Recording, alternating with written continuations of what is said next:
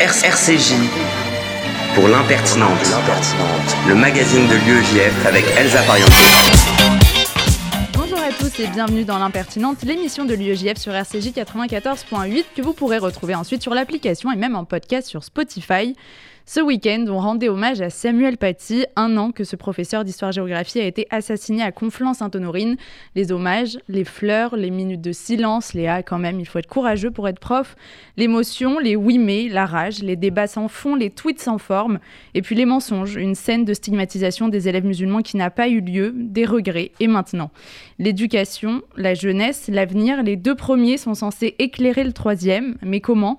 Grâce à l'école, celle sur qui on met tout, celles dont les murs ont intérêt à être solides et ceux qui la font vivre également. Parce que c'est vrai, l'école, c'est se plaindre de la cantine pas encore ultra portée sur le goût, demander à Coralie si elle a ramené le chouchou aux paillettes noires et bleues prêté la veille, découvrir la magie d'un rapporteur, jouer à 007 avec les yeux revolver, créer une team pour aller défendre Léo, moqué pour ses lunettes alors qu'il avait tout compris avec sa myopie. Oui, oui, on vous voit, ceux qui mettent des lunettes sans correction juste parce que le verre en hexagone et les branches dorées, ça vous fait une belle tête sur Insta. Bon, et surtout débriefer de l'épisode des Total Spice du matin. Mais oui, bien sûr, l'école, c'est aussi les valeurs de la République, le vivre ensemble, la transmission, la réflexion, le développement de l'esprit critique, le collectif, l'émancipation. Tout ce sans quoi demain on ne pourrait plus faire société. Alors merci Samuel Paty, merci les profs et nous aussi accompagnons ce travail dans les débats publics dans nos familles. Là où un enfant peut voir une vérité, nous avons tous une responsabilité. Au sommaire, ce midi, je recevrai à la fin de cette émission Marilyn Maizo, philosophe, pour son livre La petite fabrique de l'inhumain. Nous irons à la rencontre de la section UEJF Nanterre avec Ethan Zerwal. Ce sera pour commencer, à Sarah Wakil, secrétaire générale de l'UEJF, de nous parler du congrès qui a lieu dans moins de deux semaines maintenant. Nous retrouvons Youssef Murciano pour un flash info décalé. Camille Fermont nous parlera quant à elle du vandalisme d'œuvres d'art. L'impertinente, c'est parti pour une heure. RCJ pour l'impertinente, le magazine de l'UEJF avec Elsa Parianto. Sarah Wakil, bonjour secrétaire général de l'UEJF, pour la première fois, qui vient nous parler d'un événement assez particulier. Est-ce que je me trompe? Eh ben Non, merci. Bonjour Elsa et merci pour euh, l'invitation. Ça me fait vraiment plaisir de pouvoir être avec vous sur l'émission de radio de l'UEJF, L'Impertinente. Et effectivement, tu ne te trompes pas, euh, puisqu'il est venu le temps pour moi de vous présenter le 37e congrès national de l'UEJF. Du 29 octobre au 1er novembre prochain, nous partirons vers la belle ville de Lyon pour assister au principal temps démocratique de l'UEJF et aussi le plus rassembleur. Pourquoi démocratique? Parce que qui dit congrès dit élection et vote. Pour parler clairement, ce sont plus de 150 étudiants et militants de l'UEJF qui voteront pour une directrice de l'UEJF et éliront le nouveau bureau national. Mais alors, raconte-nous comment ça va se passer. Alors, tout simplement, un Shabbat plein de 150 étudiants de toute la France, des ateliers de réflexion, de débat et d'expression des idées. Et tu sais ce qu'on dit, deux juifs, trois opinions, alors 150 juifs. Mais plus sérieusement, on passera ensuite au moment le plus fort, entraînant et porteur, le vote d'émotion que chacun aura passé du temps à travailler pour finir en beauté sur le vote du Bureau national. Et ça se passe comment les votes? Comme tu le sais, Elsa, ce qui fait la force de l'UEJF, ce sont ses sections. Ainsi, tout se fait par mandat de vote. En fonction de sa taille, les sections obtiennent plus ou moins de mandats de vote. Ainsi, une grande section obtiendra 16 mandats de vote, une moyenne 8 mandats de vote et une petite 4 mandats. Les mandats restants seront partagés entre les, entre les différents militants qui ne sont pas affiliés à une section. Est-ce que tu as un dernier message à nous faire passer? J'aimerais juste dire à tous nos auditeurs que si vous avez toujours eu envie de pouvoir apporter votre pierre à l'édifice qu'est notre belle et grande association, rendez-vous à Lyon le 29 octobre pour porter votre voix. Que ce soit pour parler d'écologie, de lutte contre l'antisémitisme, contre le racisme, ou que ce soit pour dire que vous voulez trouver votre masse à l'UEJF, c'est le moment de vous faire entendre. Le lien pour vous inscrire est bien sûr en bio Insta, et sinon vous pouvez aussi m'appeler au 07 56 90 77 15. Merci beaucoup Elsa. Merci Sarah.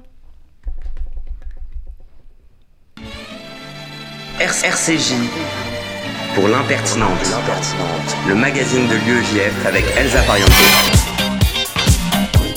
Et nous voilà de retour avec Youssef Murciano pour un flash décalé, le flash le plus inutile, le plus déjanté et le plus drôle de la bande FM. Et on commence par cette histoire insolite d'un petit bijou d'écriture. Prépare-toi à la voix Elsa s'il te plaît. Et oui Elsa, on commence par une info qui plaira sûrement à nos auditeurs étudiants. Le luxe à la française n'a apparemment plus de limite. En Indre-et-Loire, un bijoutier qui s'ennuyait a décidé de créer un stylo bic 4 couleurs, serti d'or et de diamants. 8 exemplaires seulement ont été fabriqués, chacune des pièces est vendue à 24 550 euros. Et oui, c'est précis. La nouvelle est tombée jeudi matin. Jeudi soir, nous, pouvions, lire Kevin sur Twitter qui s'insurgeait, je cite, Tout ça pour me le faire péta par Dorian en cours de français, c'est mort. Hashtag je ne suis pas un pigeon.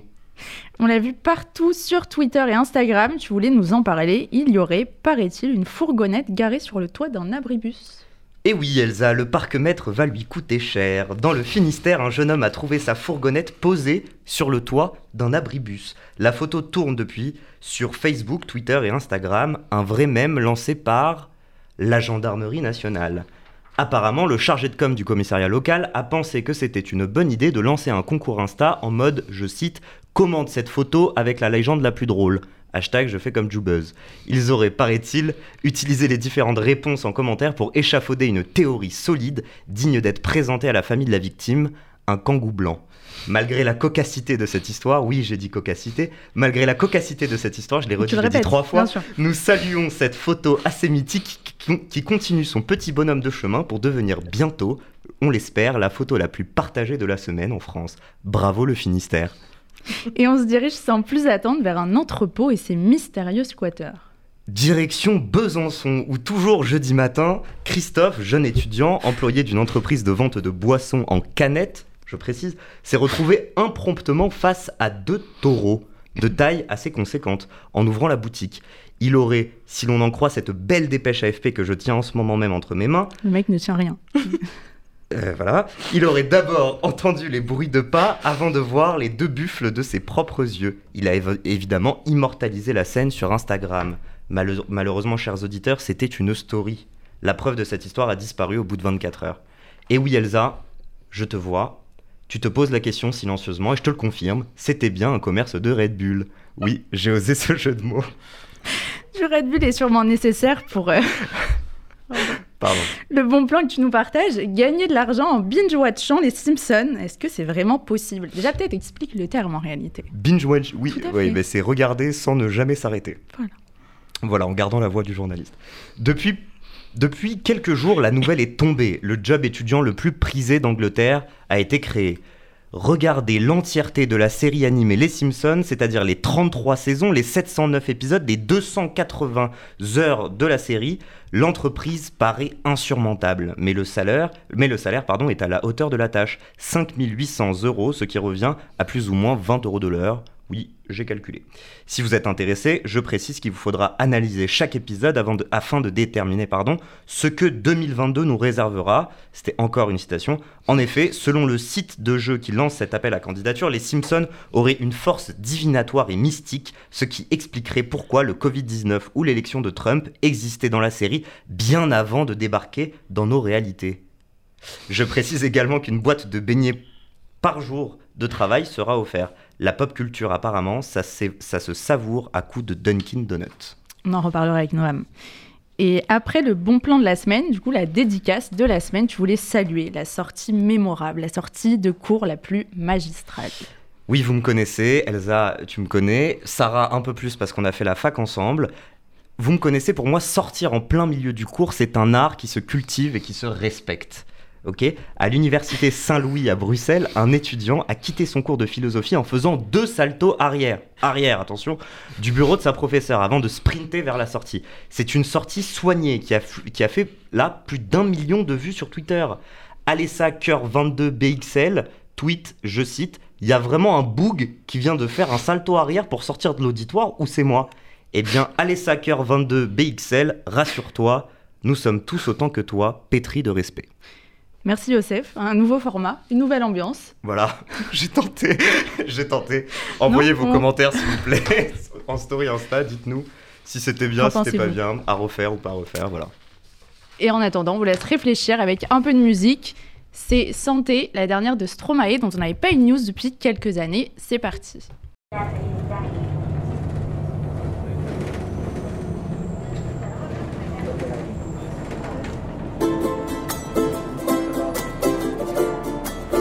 À ceux qui n'en ont pas, à ceux qui n'en ont pas. Rosa, Rosa, quand on fout le bordel, tu nettoies. Et toi, Albert, quand on trinque, tu ramasses les verres. Céline, célibataire. Toi tu te prends des vestes au vestiaire. Arlette, arrête. Toi la fête, tu la passes aux toilettes. Et si on célébrait ceux qui ne célèbrent pas? Pour une fois, j'aimerais lever mon verre à ceux qui n'en ont pas. À ceux qui n'en ont pas.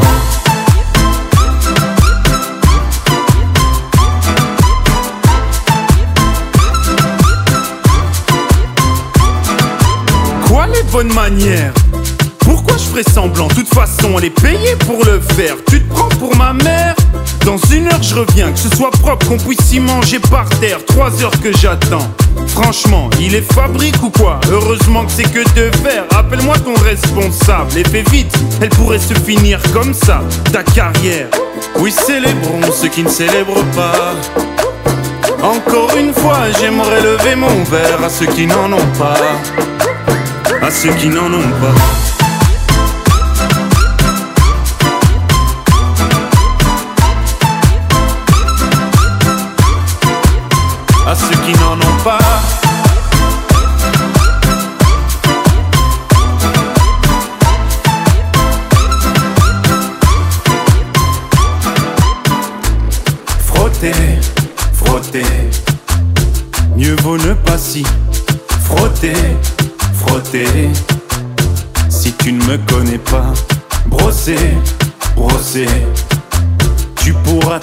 Te brosser, brosser. Si tu ne me respectes pas, oui, célébrons ceux qui ne célèbrent pas.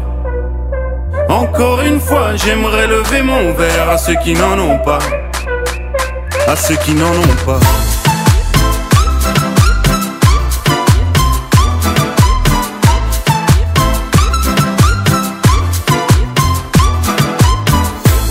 Pilote d'avion ou infirmière, chauffeur de camion, hôtesse de l'air, boulanger ou marin pêcheur, un verre aux champions des pires horaires, aux jeunes parents bercés par les pleurs, aux insomniaques de profession, et tous ceux qui souffrent de peine de cœur, qui n'ont pas le cœur aux célébrations.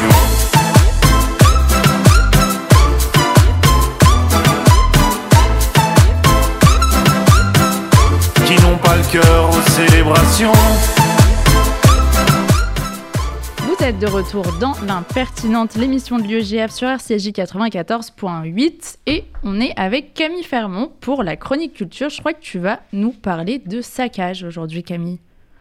Alors, en effet, saccage, mais c'est peut-être pas le bon terme. Euh, en matière de d'art, on parle surtout de vandalisme. Donc, pour recontextualiser, en 450 après Jésus-Christ, les tribus vandales ont conquis Rome et détruit de nombreux chefs-d'œuvre de l'art antique, et le mot vandalisme est ainsi créé. Et donc, de tels actes sur le patrimoine revêtent une dimension de revendication politique ou sociale. Euh, viser le patrimoine donne avant tout à ces actes une certaine visibilité.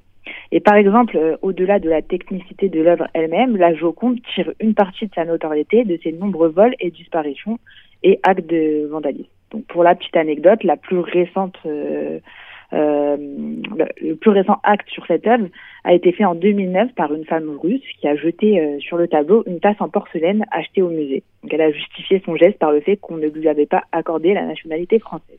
C'est super intéressant, mais aujourd'hui les œuvres sont plutôt bien protégées. Est-ce que c'est pas un phénomène d'époque? Alors c'est vrai que l'on recense beaucoup plus de vandalisme sur les œuvres d'il y a 50 ans qu'aujourd'hui.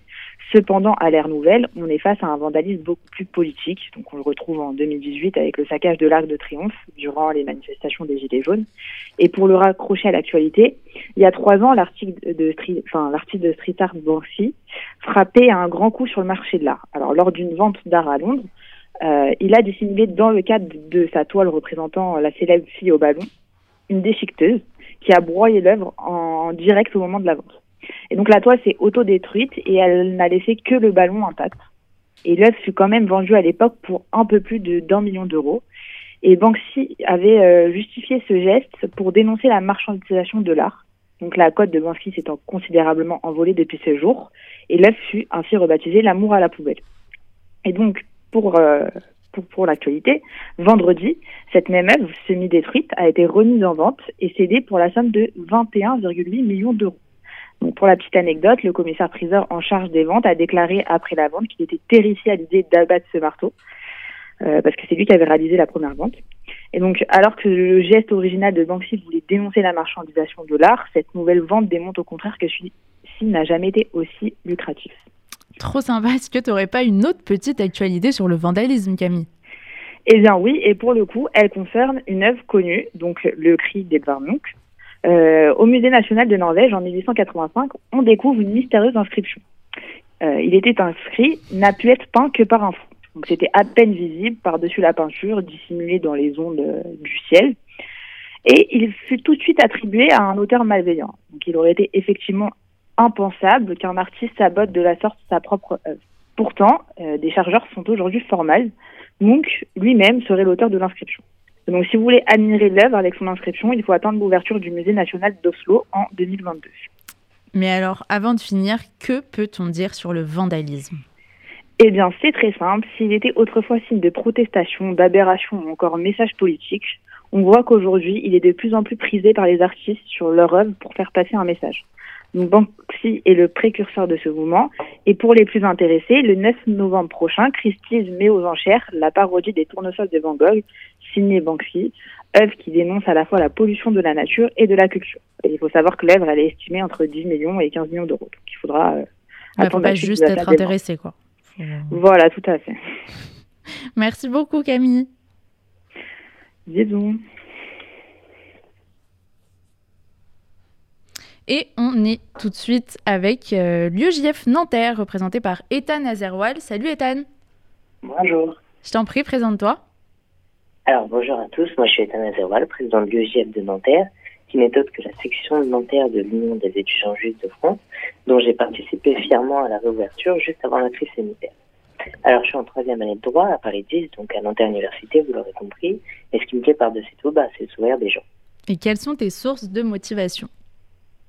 Alors, sur mes sources de motivation, euh, personnellement, mes sources de motivation sont la perspective de donner le sourire, la volonté de représenter une voix juive, la lutte contre les idéologies extrémistes et de veiller à sauvegarder et transmettre nos mémoires. Et sinon, euh, tes lignes directrices en tant que président de Nanterre, ce qui t'intéresse le plus et ce que tu fais vivre dans ton université En tant que président de Nanterre, euh, du coup, avec mon bureau, on est animé par les volontés de représenter du mieux que l'on peut les étudiants juifs de Nanterre. Alors, ça passe notamment par un combat quotidien, du coup, avec mon bureau, mais aussi avec le bureau national et mon référent de section.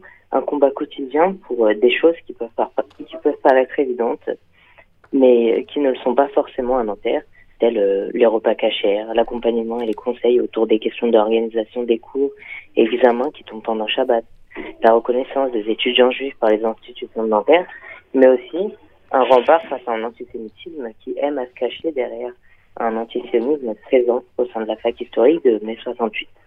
À Nanterre, les étudiants juifs, dont je suis le premier des représentants, bien qu'ayant chacun leur avis sur toutes sortes de points, sont reliés par une volonté commune de rassemblement et d'accompagnement des étudiants. Cela constitue l'un de mes principaux chevaux de bataille. Donc à l'UEGF Nanterre, on laisse aussi une place à la mémoire, qui est l'essence même de l'Union des étudiants juifs de France, née en 1944 dans le maquis toulousain. Et qu'est-ce qui se passe dans ta section à Nanterre euh, Qu'est-ce que vous avez déjà fait? Alors à Nanterre, on a eu la chance de pouvoir organiser les venues de notre notre ami Chabad, qui nous ramène à manger cachère une à deux fois par semaine et durant les fêtes pendant Khalamoued. Alors bon, si les moutons sont par moments plus présents sur la pelouse de Nanterre que le manger cachère, il faudra noter que l'UEGF de Nanterre a aussi pu organiser une sushi party au sein même de l'université. Donc sushi party qui a réuni une bonne trentaine de personnes à un moment où je me réjouis de voir tant d'étudiants juifs à la fac. Aussi, nous pouvons vous dire que l'on sort d'un magnifique Shabbat d'intégration à Deauville, organisé en collaboration avec l'EGF Paris 1, la Sorbonne. Un bilan dont je suis assez fier pour une section encore jeune et un bureau qui a été élu il y a de cela 24 jours seulement. Et est-ce que vous avez d'autres choses de prévues pour les mois à venir? Alors évidemment, l'UGF Nanterre prévoit plein d'autres événements avec des afterworks, euh, des cours de Torah, le Shabbat et d'autres événements pour les fêtes qui approchent, mais aussi des moments plus solennels pour travailler notre mémoire ou lutter contre antisémitisme et racisme. Puis, autant dire maintenant, un petit afterwork de retrouvailles s'organise avec l'EGF Paris 1, notamment, tandis que le bureau de l'EGF Nanterre accueille cette semaine son nouveau responsable visuel. Et est-ce que vous avez un autre grand projet? Alors effectivement, en tant que président de l'UEGF de Nanterre, je pense que le temps est venu pour la section de représenter tous les étudiants juifs de la ville de Nanterre et pas seulement cette Paris 10, donc euh, Nanterre Université. Par conséquent, nous aimerions faire profiter et participer tous du beau monde à cette grande chose que représente l'UEGF Nanterre. Enfin, je souhaiterais remercier les membres de mon bureau, mon référent de section et le bureau national, qui est aujourd'hui présidé par Noémie Madar, qui est pour beaucoup une source d'inspiration. Merci beaucoup, Ethan, et on te souhaite plein de succès dans tes projets. Merci à vous. Et on se retrouve avec un peu de musique, c'est Jason Derulo.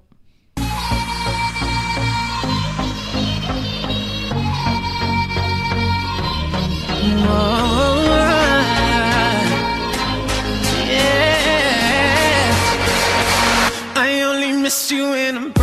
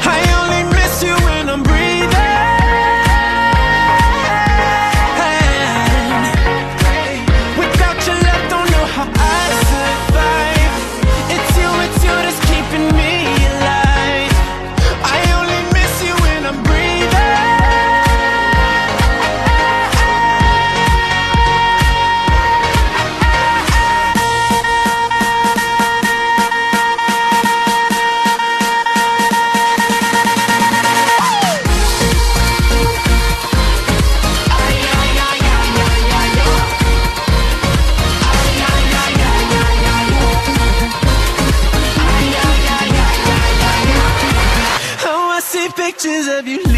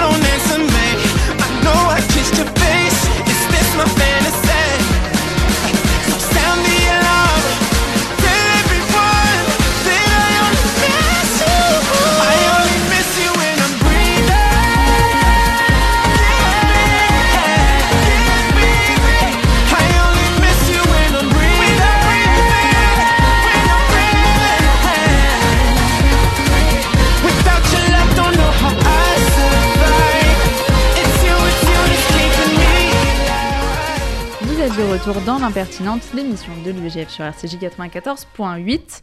Euh, Youssef, ce week-end, il y avait quand même euh, deux grosses actualités, donc à la fois euh, l'anniversaire, le triste anniversaire de l'assassinat de Samuel Paty et euh, l'Algérie, les 60 ans d'un enfin, triste anniversaire aussi également. Je crois que vous avez assisté à un hommage avec SOS Racisme Oui. samedi soir. Ouais, alors SOS Racisme, alors depuis, depuis longtemps organise des, des commémorations et des hommages le, le 16 octobre, la journée du 16 octobre, la veille de, la date d'anniversaire. Euh, cette année, euh, pour les 60 ans, ils ont marqué, euh, on peut dire, un grand coup, hein, et ils ont fait toute, une après-midi de, témoignages. où beaucoup, beaucoup de jeunes ont pu assister samedi à, ces témoignages. Alors moi, j'y étais pas, mais, c'était un moment assez fort, paraît-il. Et ce moment de témoignage a été suivi par un, hommage samedi soir au Pont Neuf, où, euh, où on a pu assister euh, encore une fois à, quelques témoignages euh, très rapides, mais surtout à un moment de convivialité, à un moment de mémoire, comme on les aime aussi à l'UEJF, qui mélange euh, un- de la solennalité, mais aussi euh, euh, de la convivialité, un peu de danse, de la musique, et, et enfin voilà. Et une symbolique aussi ouais, voilà, une symbolique. visuelle assez forte. Ouais, avec ce, enfin, ils ont fait un spectacle pyrotechnique assez impressionnant et, un jeu de lumière aussi a- assez, assez fou devant, devant la scène. Enfin, j'ai trouvé ça très beau et, euh, et j'ai appris. Alors, j'ai très honte de, de le savoir seulement maintenant, mais j'ai appris avec euh, avec cet anniversaire que qu'en fait toute, toute cette opération menée par la police nationale, euh, elle a été euh, menée par le préfet, le, enfin le préfet euh, Paris. Papon, Maurice Papon, qui était aussi à l'origine euh, de d'autres d'autres moments assez sombres de l'histoire de France. Donc euh, donc voilà, comme quoi euh, quand on, on réfléchit sur euh, sur la haine, parfois ça se rejoint. Les luttes euh, les luttes contre la haine se rejoignent, mais aussi la haine elle-même. Et une reconnaissance aussi importante de, de ce moment de la France. Et voilà, qui nous touche nous aussi de par euh, notre Bah. histoire et la lente reconnaissance également de ce qui a pu se perpétrer, euh, Ouais. par exemple le Veldiv euh, notamment. Ouais, c'était fort, euh, c'était fort ce que, ce que Macron a fait. Enfin, c'était une belle. euh, Alors, on- il y a toujours, il y a toujours, on, on peut toujours mieux faire et essayer de, essayer de faire en sorte d'aller plus loin, etc. Mais bon, euh, ce que, ce que Macron a fait euh, samedi et, et- et le communiqué de l'Elysée était assez fort. C'est une vraie reconnaissance euh, euh, des crimes, des crimes de, euh, du préfet et euh, à travers ça de, de, de la France. Merci Youssef. Et on accueille tout de suite en studio euh, Marilyn Maizo. Bonjour. Bonjour. Merci beaucoup d'être avec nous. Vous êtes philosophe, enseignante et autrice. Votre dernier livre, sorti il y a quelques jours à peine, La petite fabrique de l'inhumain, est paru aux éditions de l'Observatoire. Vous venez d'arriver, je vous prends un peu. euh, Petit problème d'aiguillage, mais ça va, on est arrivé. Alors, euh, vous commencez votre livre, en tout cas, par euh, faire la distinction entre euh, monstrueux et inhumain. Les deux nous semblent plutôt loin de nous, en tout cas de, de l'idée classique qu'on peut se faire de l'altérité. Est-ce qu'il y en a un qui est plus dangereux que l'autre?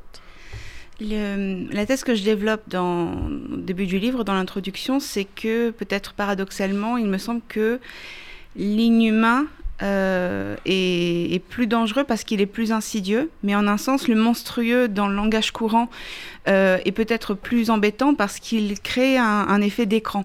Si vous voulez, le monstrueux, ce qui le distingue à mes yeux de l'inhumain, c'est que comme son étymologie l'indique, c'est quelque chose qui se montre, qui saute aux yeux, et que donc on ne peut pas rater.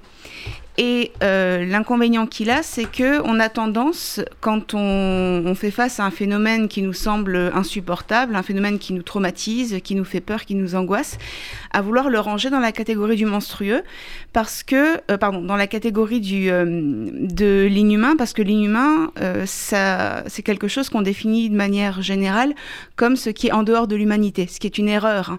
Mais quand on qualifie un phénomène, un acte, une parole d'in- d'inhumain ou d'inhumaine, c'est une manière de dire c'est l'exception qui confirme la règle de l'humanité. Or, le problème, c'est que euh, généralement, les personnes qu'on caractérise comme étant euh, inhumaines ne sont pas si différentes que ça de nous. Elles ont des comportements euh, qui peuvent tout à fait se retrouver chez des personnes qui sont, comme on dit, bien sous tout rapport. Et justement, ces personnes qui nous ressemblent, ça peut être un des personnages d'Albert Camus, qui est un des fils rouges de votre, de votre livre, et pas que de celui-ci d'ailleurs. Meursault, euh, sur lequel on, peut se retrouver, en tout cas en termes de, réaction humaine. On n'est pas obligé de tous pleurer à l'enterrement, on n'est pas obligé de, voilà, de tous entrer dans, ces carcans-là, de quelque sorte. Euh, vous faites d'ailleurs un parallèle entre la peste et euh, le monde d'aujourd'hui. Le cadre plutôt banal de la ville d'Oran à ce moment-là, quel rôle joue-t-il dans l'ouvrage de Camus et comment vous le transposez aujourd'hui? Bien, quand on, lit l'Incipit de la peste, on se rend compte que euh, la description faite de, la ville et de la population est assez étrange parce que généralement, on s'attend à ce que dans une histoire, on ait un cadre un peu exceptionnel, ou en tout cas qui, euh, justifie le fait qu'on ait choisi de, situer euh, l'intrigue à cet endroit-là plutôt qu'un autre. Or, ce qui caractérise Oran, comme ce qui caractérise la population, c'est justement qu'il n'y a aucune caractéristique qui les distingue du reste du monde. Notamment lorsqu'il s'agit d'écrire les Oranais, le narrateur les décrit en disant qu'ils font comme tout le monde, c'est-à-dire qu'à on s'ennuie et on s'attache à prendre des habitudes. Donc les Oranais, c'est vous, c'est moi, c'est n'importe qui dans le monde. Et c'est ça qui est intéressant, c'est que euh, on se rend compte que pour un phénomène aussi euh, exceptionnel en apparence qu'une peste euh, ou une guerre, parce que c'est l'une des allégories qui, qui, a été soulevée par Camus lui-même, on s'attend à ce qu'il se passe quand même quelque chose d'extraordinaire dans cette ville qui puisse amener à ce genre de, crise ou à ce genre de phénomène catastrophique. Or, ce que Camus euh, nous dit implicitement dans sa manière même de raconter l'épidémie, c'est que en réalité, euh, ce, genre de phénomène ne se produit pas uniquement chez les autres. Si on s'imagine toujours que la, guerre, les violences, les, phénomènes qui, nous, qui nous font peur, c'est quelque chose qui se produit plutôt dans les pays étrangers. Euh, je me souviens d'un sketch de, Blanche Gardin que je cite d'ailleurs, qui, est hilarant et en même temps très vrai et horrible lorsqu'elle dit, limite le, Parisien euh, qui, euh, au lendemain de, des attentats de, de 2015, dit euh, Ah non, mais vous avez gâché la fête aux terroristes. Mmh. Ici, ici, nos valeurs, c'est la fête. Si vous voulez faire des attentats, allez les faire dans des pays qui sont faits pour ça. Il y en a plein. Il y a l'Inde, le Pakistan. Et ça, c'est bien sûr une manière ironique bah, de, de, caractériser le fait qu'on a plutôt tendance à s'habituer à voir ces phénomènes à l'étranger et donc à être surpris quand ils arrivent sur notre territoire, alors qu'en réalité, il n'y a pas plus de raisons que ça arrive chez les autres que chez nous. Vous défendez tout au long de l'ouvrage l'idée selon laquelle il y a tout un tas de petits euh, détails, de petites évolutions qui mènent au drame en quelque sorte, à la peste d'un côté, au déchirement identitaire aussi en partie euh, de l'autre aujourd'hui pourquoi on ne les voit pas ces signes? Est-ce qu'on est condamné à ne pas les voir On n'est pas condamné à ne pas les voir. En revanche, je pense qu'une bonne manière justement de ne pas se condamner à ne pas les voir, c'est de comprendre pourquoi on ne les, on perçoit pas. Euh, on ne les perçoit pas pour la même raison que les Oranais mettent beaucoup de temps avant de comprendre ce qui est vraiment en train de leur arriver. Autrement dit, c'est quand même une question que je me suis posée dès ma première lecture de la peste. Comment ça se fait qu'ils ont besoin de voir arriver les rats et de voir les gens mourir par centaines puis par milliers pour comprendre que la peste est là? Alors que, comme le dit, le dit à la fin, pardon, Rieux, le narrateur à la fin du roman, euh, la peste ne meurt ni ne disparaît jamais et elle est présente sur les vêtements, dans les mâles, c'est-à-dire autour de nous et en nous, et elle attend uniquement une occasion de revenir. Ce qui, comme, on, le sait, bien sûr, c'est une, mise en garde pour l'avenir, mais c'est aussi d'une même manière une explication de ce qui s'est passé avant. La peste, elle était là en nous, sur nos vêtements, dans nos mâles, avant d'envoyer euh, ces rats euh, envahir Oran. Ce qui veut dire qu'avant euh, le début de la peste, avant le début du roman, il y a eu un début de l'épidémie qui, lui, est, est, beaucoup plus ancien, beaucoup plus difficile à localiser, et qui a probablement pris la forme de petits phénomènes, épiphénomènes ou phénomène qu'on n'a pas vraiment associé à, un danger imminent. Et si on transpose ça à ce qui se passe aujourd'hui, euh, parmi les exemples que je prends, il y a euh, l'exemple, enfin le, plutôt la séquence euh, qui relie les attentats de Charlie Hebdo à, l'assassinat de, Samuel Paty et puis même aujourd'hui à la manière dont, la jeune lycéenne Mila est, est, harcelée pour, pour avoir blasphémé aux yeux de, aux yeux de certains si on, s'attache vraiment à écouter les discours qui se diffusent, les discours autour de les caricatures décrites comme choquantes, comme provocantes. Hein. le vocabulaire de la provocation, si vous voulez, c'est pas anodin. Charles déjà mhm. euh, de son vivant disait que ça lui rappelait l'argument euh, de ce qu'on appelle la culture du viol, qui consiste à dire que quand même la jupe était un peu courte, si vous voulez. Voilà, on l'a un peu cherché. Il faut aller chercher de ce côté-là. Aujourd'hui, je tiens à le dire quand même. Hein, euh, ça fait un an que Samuel Paty est mort. Le fait même que sur certains plateaux médiatique, on trouve pertinent le jour de l'anniversaire de sa mort, d'évoquer la question des caricatures, de demander est-ce qu'on peut en parler, est-ce qu'on peut pas en parler en classe c'est pas la peine de dire euh, j'évoque ça, mais en même temps je ne suis pas en train de parler de Samuel Paty. Faire ça ce jour-là euh, dans, dans une émission qui est consacrée euh, à, à, à, évoquer sa mort, c'est d'une manière ou d'une autre suggérer quelque chose qui qui est indéfendable. Et c'est justement ça qui m'intéresse en fait, c'est que ces discours-là n'ont pas commencé avec Samuel Paty, n'ont pas commencé avec même l'attentat de 2015 contre Charlie Hebdo. On, le on les trouvait déjà bien établis. Je fais remonter ça au moins jusqu'à 2005, même ah. avant 2011. 2005, la publication des caricatures dans le journal danois, il y avait déjà cette idée de provocation, l'idée que c'était une insulte et même une attaque envers l'ensemble des musulmans et que donc, quand on est attaqué, bah, il, faut, il faut se défendre. Ce qui justifie euh, petit à petit l'idée que euh, l'acte terroriste, en fait, n'est pas un acte offensif, n'est pas un acte cruel, de, de- un assassinat euh, injustifiable, c'est un acte, euh, ou plutôt une réaction de défense contre une attaque euh, qui serait opérée par euh, des dessinateurs qui chercheraient à humilier une population. Et euh, pour moi, la petite fabrique de l'inhumain, elle se niche à cet endroit-là. À partir du moment où ces discours, de, de discours, disons, ponctuels et localisés, sont devenus des discours qui ont fait leur, leur apparition euh, sur des plateaux médiatiques, dans la bouche d'intellectuels, de journalistes, de professeurs respectés. Euh, et je ne suis pas en train de dire que c'est ça qui mène à l'assassinat de Samuel Paty ou à l'assassinat des dessinateurs. En revanche, ça crée un, un cadre euh, propice à euh, l'abaissement de l'attention, si vous voulez. C'est-à-dire que dans ce cadre-là, il y a des signaux euh, qui devraient nous alarmer, qui sont des signaux d'alarme et qu'on ne repère pas forcément. Je rappelle que l'assassin de Samuel Paty, il n'est pas tombé du ciel euh, un beau jour. Il avait été signalé au moins un mois avant ce qui s'est passé et par les internautes qu'il avait repérés euh, sur les réseaux en train de chercher une victime, et par ses proches qui avaient repéré qu'il avait changé de comportement et qu'il était devenu inquiétant.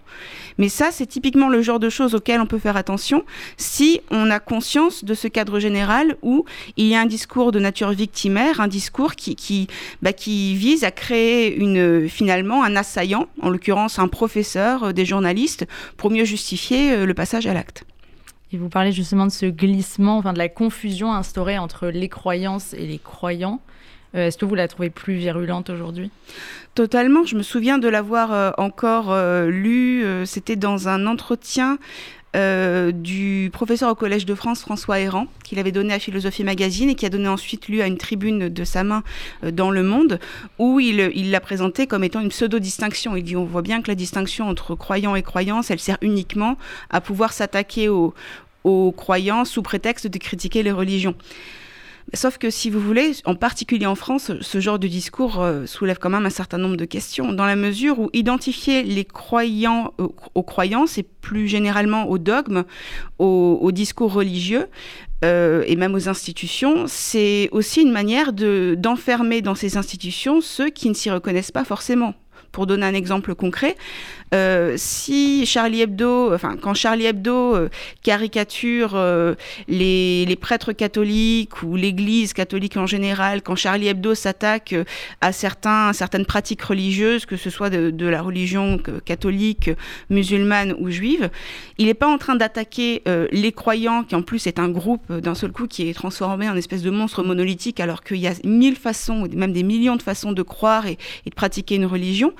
Ils sont en train euh, de, de, comment dire, de proposer euh, face à des pouvoirs, parce qu'il ne faut pas oublier que les religions, c'est pas simplement une foi, ça peut être aussi un pouvoir, un pouvoir politique dans certains cas, un pouvoir social, culturel, d'influence dans un autre, et que c'est toujours bien face à ce genre de pouvoir d'avoir la possibilité de prendre un pas de côté et donc bah, de dénoncer ce qui ne va pas à l'intérieur. Alors dans le cas radical hein, de- du catholicisme, on voit ce que ça donne aujourd'hui avec euh, euh, le- la crise au sein de l'Église en raison de, de, de la, je vais pas dire de la découverte parce que ça fait des années qu'on le sait, euh, mais plutôt de la redécouverte, voilà, de, de- des problèmes de pédocriminalité dans l'Église. Euh, mais même, par exemple, quand on parle de je vais- des sujets de société comme euh, l'homosexualité ou, euh, par exemple, l'apostasie, le fait de croire et puis d'arrêter de croire ou de vouloir changer de religion, faut pas oublier que ce sont des sujets qui, dans des pays qui n'ont pas forcément la chance qu'on a en France, c'est-à-dire la possibilité justement d'avoir sa propre opinion, de changer d'avis, de croire, de ne pas croire, dans certains pays où ces religions euh, ont plus de poids, ça peut avoir des conséquences extrêmement graves en fait. Quand on veut, enfin quand on est homosexuel et qu'on le dit, quand on veut euh, changer de religion ou cesser euh, d'être assimilé à une religion. Et euh, c'est ça en fait, je pense, qui est, qui est important, c'est qu'à partir du moment où vous refusez de distinguer les croyants des croyances, premièrement, vous identifiez euh, les dogmes d'un côté, les idées et les personnes, ce qui veut dire que vous déshumanisez en fait les personnes. Euh, encore une fois, quand on dit que ces caricatures euh, choquent les musulmans, ça veut dire que vous êtes littéralement en train de déshumaniser des milliards d'individus à l'échelle de la planète en considérant que le musulman, il croit enfin, ils croient tous de la même manière, les musulmans. Ils ont tous la même vision de leur religion. Ils ont tous le même rapport à l'humour, à la caricature, au dessin, à tout ce que vous voulez. Alors que euh, nous, si vous voulez, qui ne serions pas de cette religion, on aurait la possibilité, euh, quant à nous, d'avoir un recul critique, d'avoir de l'humour. C'est, enfin, il n'y a pas plus paternaliste et néocolonialiste à mes yeux comme, comportement que ça, de la part généralement de personnes qui sont les premières à dénoncer le paternalisme et le, néocolonialisme. La deuxième chose euh, que ce refus de distinction entre les croyances et les croyants peut provoquer comme problème, c'est que ça peut mener à hiérarchiser les deux en faveur des idées.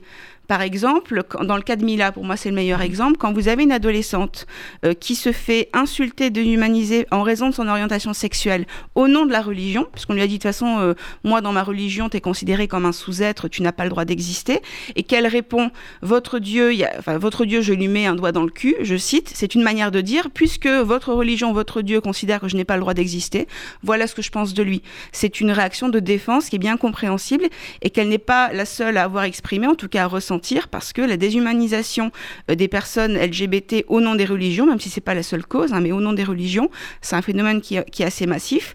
Quand vous avez des, des personnalités ensuite médiatiques qui disent que Mila a manqué de respect aux musulmans, qu'elle devrait s'excuser, que normalement on devrait respecter les croyances, vous êtes littéralement en train de dire que le respect des croyances, et donc dans ce cas-là, y compris des croyances qui justifient la déshumanisation des personnes LGBT, c'est à mettre au-dessus de la déshumanisation d'une jeune adolescente, parce qu'à l'époque elle était adolescente, qui avait rien demandé à personne, qui discutait de ses préférences sexuelles avec une amie, et qu'on a déshumanisé au nom de la religion. Donc je pense que, vous voyez, quand on a ce genre de débat intellectuel sur euh, les, les croyances, les croyants, etc., on n'a pas forcément conscience dans, le, dans la réalité ce que ça peut provoquer en termes de conséquences humaines. Vous prenez trois exemples assez parlants de ce que vous nommez euh, l'euphémisation du mal, Mm. le déni d'homophobie de la manif pour tous, le déni d'antisémitisme dans les rangs d'une certaine gauche euh, et le blanchiment des formules à caractère raciste au nom de l'antiracisme. Euh, quelles similitudes et quelles conséquences? Quelle similitude en- entre, les trois, Euh, bah, la similitude, c'est justement ce que j'ai appelé l'euphémisation du mal. L'euphémisation du mal, c'est une manière de donner un autre nom à une réalité de manière à ne pas avoir la reconnaître pour ce qu'elle est, dans toute sa gravité.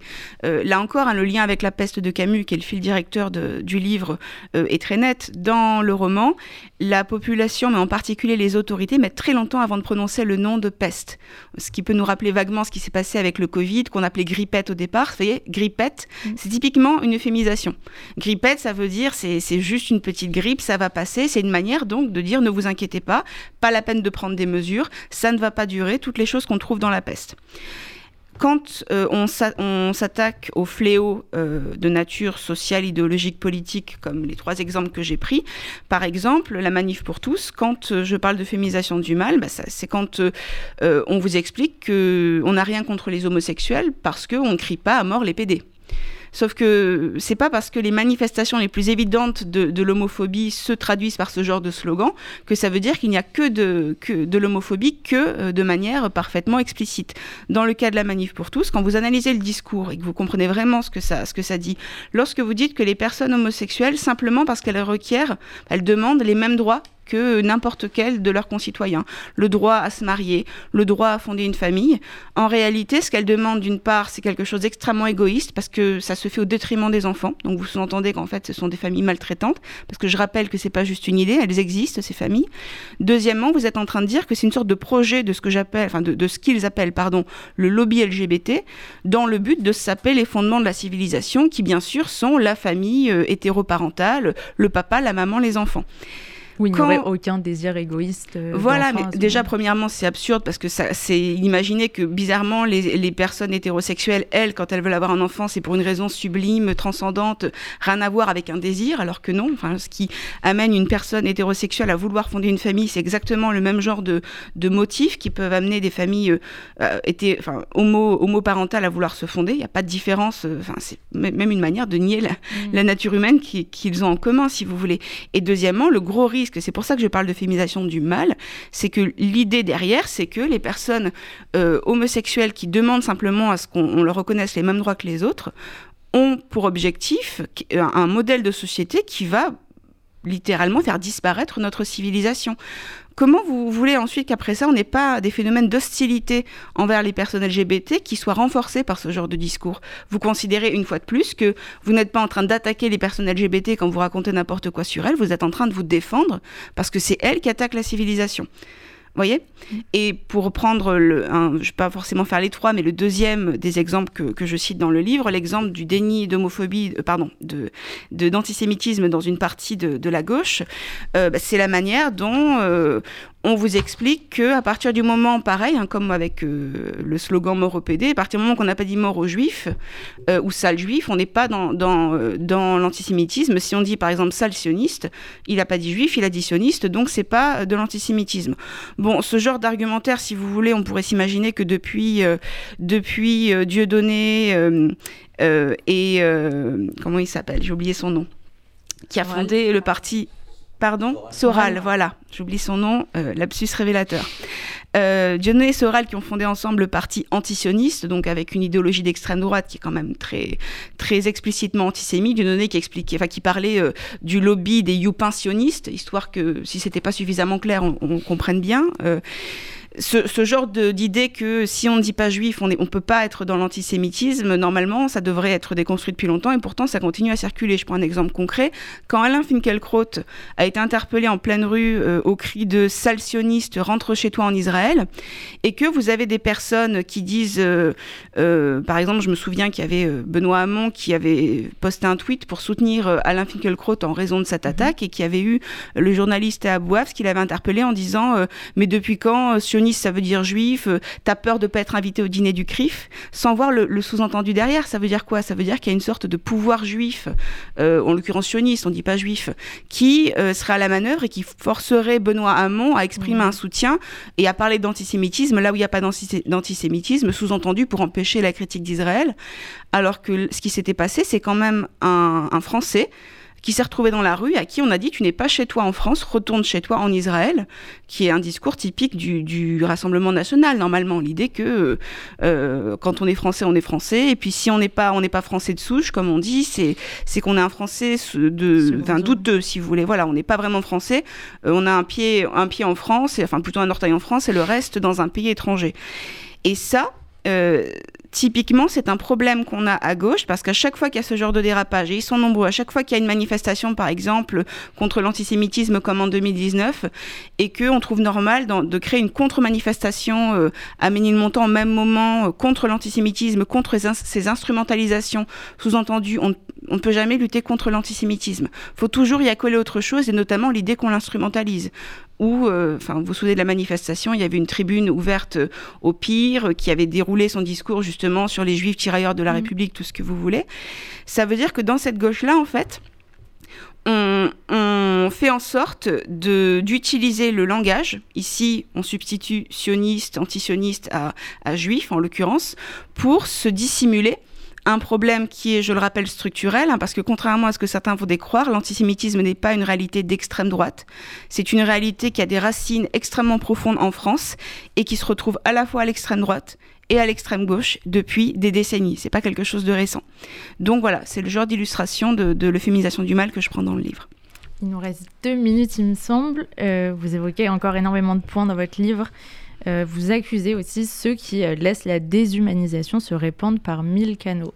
Quel rôle pour les médias là-dedans? Est-ce qu'on peut encore contrer ça c'est assez pessimiste Alors, c'est pas du tout pessimiste, c'est un, c'est un diagnostic en fait. C'est, tout le contraire d'un pessimisme. C'est une manière de dire le, rôle que les médias jouent dans ce genre de phénomène est tellement énorme que s'ils décident de modifier leur approche, ils décident d'introduire de, un certain nombre de modifications, ça peut totalement renverser la balance. Pour, pour euh, être un peu précise, histoire de pas de donner l'impression que je, que je pointe du doigt tous les médias de manière générale, le problème à l'heure actuelle dans notre paysage médiatique, c'est qu'il y a beaucoup trop d'émissions qui, euh, qui euh, capitalisent sur l'effet de buzz, on va choisir les invités pas en fonction de la qualité de ce qu'ils ont à dire et de leur, et de leur expertise, en fonction de leur potentiel de créer de la polémique, de créer du buzz et donc du clic et de faire vendre. C'est une logique de marché, hein, ce point de vue-là. Donc ça, ça pose un problème parce que généralement, les discours qui créent le plus la polémique, c'est pas les discours de, de rassemblement, c'est plutôt les discours à nature euh, déshumanisante, que ce soit euh, avec des relents racistes, sexistes ou tout ce que vous voulez.